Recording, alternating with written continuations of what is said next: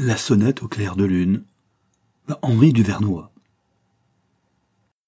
Geneviève avait épousé son Pierre, puis elle l'avait emporté très loin, dans un château provincial, où il s'était acclimaté tout de suite, se laissant prendre au charme animal de cette vie oisive et sportive, se laissant aimer aussi avec une fatuité radieuse de beau garçon, fier de ses moustaches blondes et de ses beaux yeux d'un azur clair. Puis le malheur avait amené dans leur solitude Marie-Louise Villepron, une amie d'enfance de Geneviève, venue là pour soigner un mari déplorablement vieux et débile. Dès qu'ils se virent, Pierre et Marie-Louise se devinèrent de la même race. Leur première poignée de main eut quelque chose de louche. Dès lors, ils jouèrent au grand gosse, affectant une camaraderie sans arrière-pensée, imaginant des jeux dont Geneviève était exclue parce que trop sérieuse. D'abord Geneviève mit ses soupçons sur le compte d'une jalousie exagérée. Puis elle épia son mari, qui devenait de jour en jour plus coquet, déployait toutes les ressources de son esprit, s'ingéniait à se montrer parisien devant cette parisienne. Et elle commença à souffrir. Marie-Louise vint presque tous les jours au château sans son mari. Il déraille tout à fait, tu sais. Il prend les mots les uns pour les autres et dit Faites-moi offrir un tambour pour apporter moi un mouchoir. Et ce qu'il y a de plus drôle, c'est qu'il a attrapé je ne sais où un diable d'accent alsacien qui est à pouffer.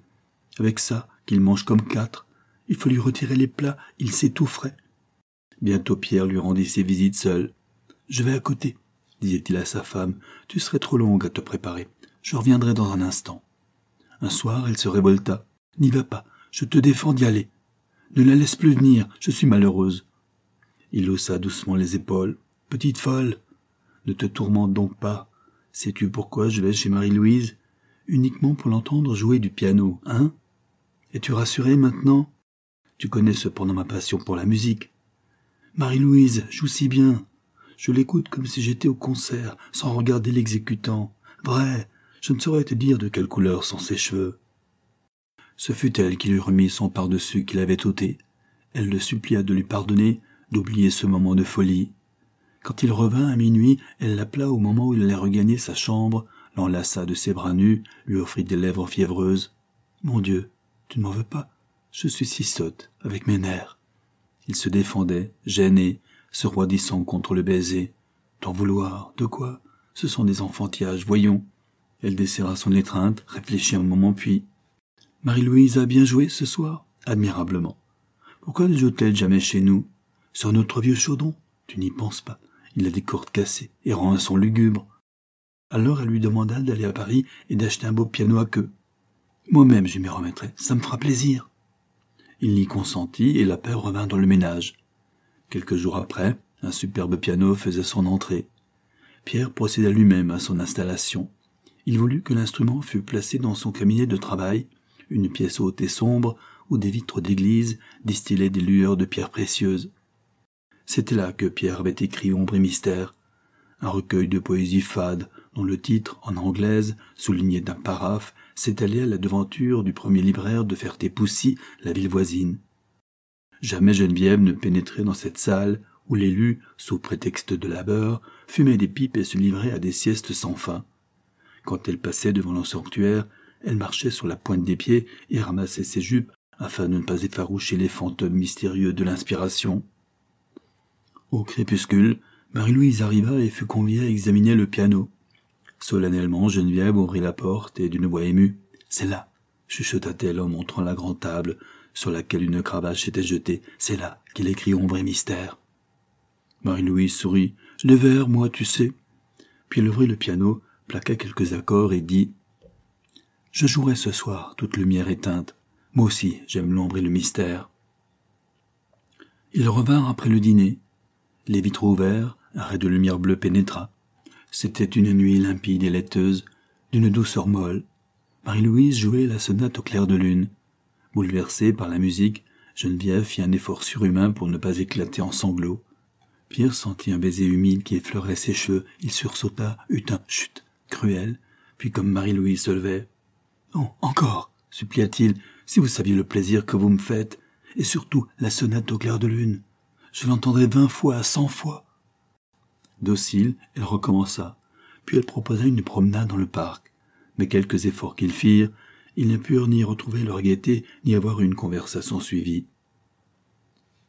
La grande voix de Beethoven, expliqua Pierre, continue de chanter en nous. Pourtant, à dater de ce soir-là, Geneviève redevint enjouée. Les visites de Marie-Louise étaient aussi fréquentes. Elle arrivait le soir et jouait la sonate au clair de lune. Une fois, elle essaya un autre morceau, mais elle s'arrêta court. Je ne sais ce que peut fabriquer ma femme, expliquait Pierre à Marie-Louise. Je ne suis fichtre pas jaloux, mais quatre ou cinq fois par semaine, elle va à la ville, et quand je lui demande ce qui l'attire à faire tes poussis, où les attractions ne sont cependant pas nombreuses, elle met un doigt sur sa bouche et refuse de me répondre. Un an s'écoula. Pendant cette année, Geneviève eut des alternatives de joie, d'espoir et de défaillance. Il faut que je le regagne, pensait-elle, et elle décida enfin que l'heure était venue. Un jour, avant l'arrivée de Marie-Louise, elle envoya à celle-ci une lettre dans laquelle elle s'excusait de ne pouvoir la recevoir, étant souffrante.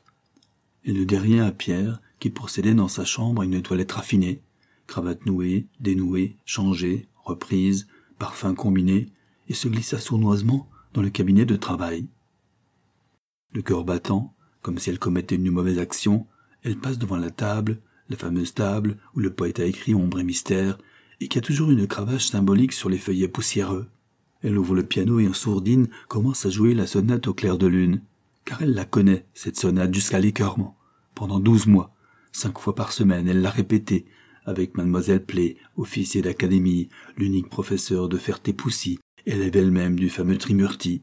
Plus de mille fois, elle a recommencé sans se lasser ce morceau que Marie-Louise joue sans beaucoup d'âme, certes, mais avec tant de facilité. Il s'agissait de reconquérir Pierre, et elle subissait les radotages de mademoiselle Play dans un logement de somnambule qui empestait la côtelette et le tabac brisé. Enfin, le professeur lui avait dit Maintenant, je n'ai plus rien à vous apprendre. Vous ne connaissez qu'un morceau, mais vous l'exécutez vraiment presque aussi bien que mon vénéré maître, M. Trimurti en personne. Et voilà qu'à l'instant solennel, les doigts de Geneviève tremblent. Elle jouait la sonate si brillamment là-bas. Va-t-elle la jouer mal maintenant? La porte du cabinet de travail s'ouvre. Geneviève tressaille et se roidit. Il faut se montrer supérieur à l'autre, la ribale. Pierre est là. Va-t-il se jeter à ses genoux, pleurant de remords, la remerciant de l'effort héroïque qu'elle vient de faire pour lui? Il s'approche à pas de loup et lance joyeusement ces mots incompréhensibles. Marie-Louise, chérie, tu n'as pas poussé le bouton à fond. L'instrument joue mal. Attends. Passant derrière sa femme qu'il ne voit pas, il tâtonne, presse un bouton.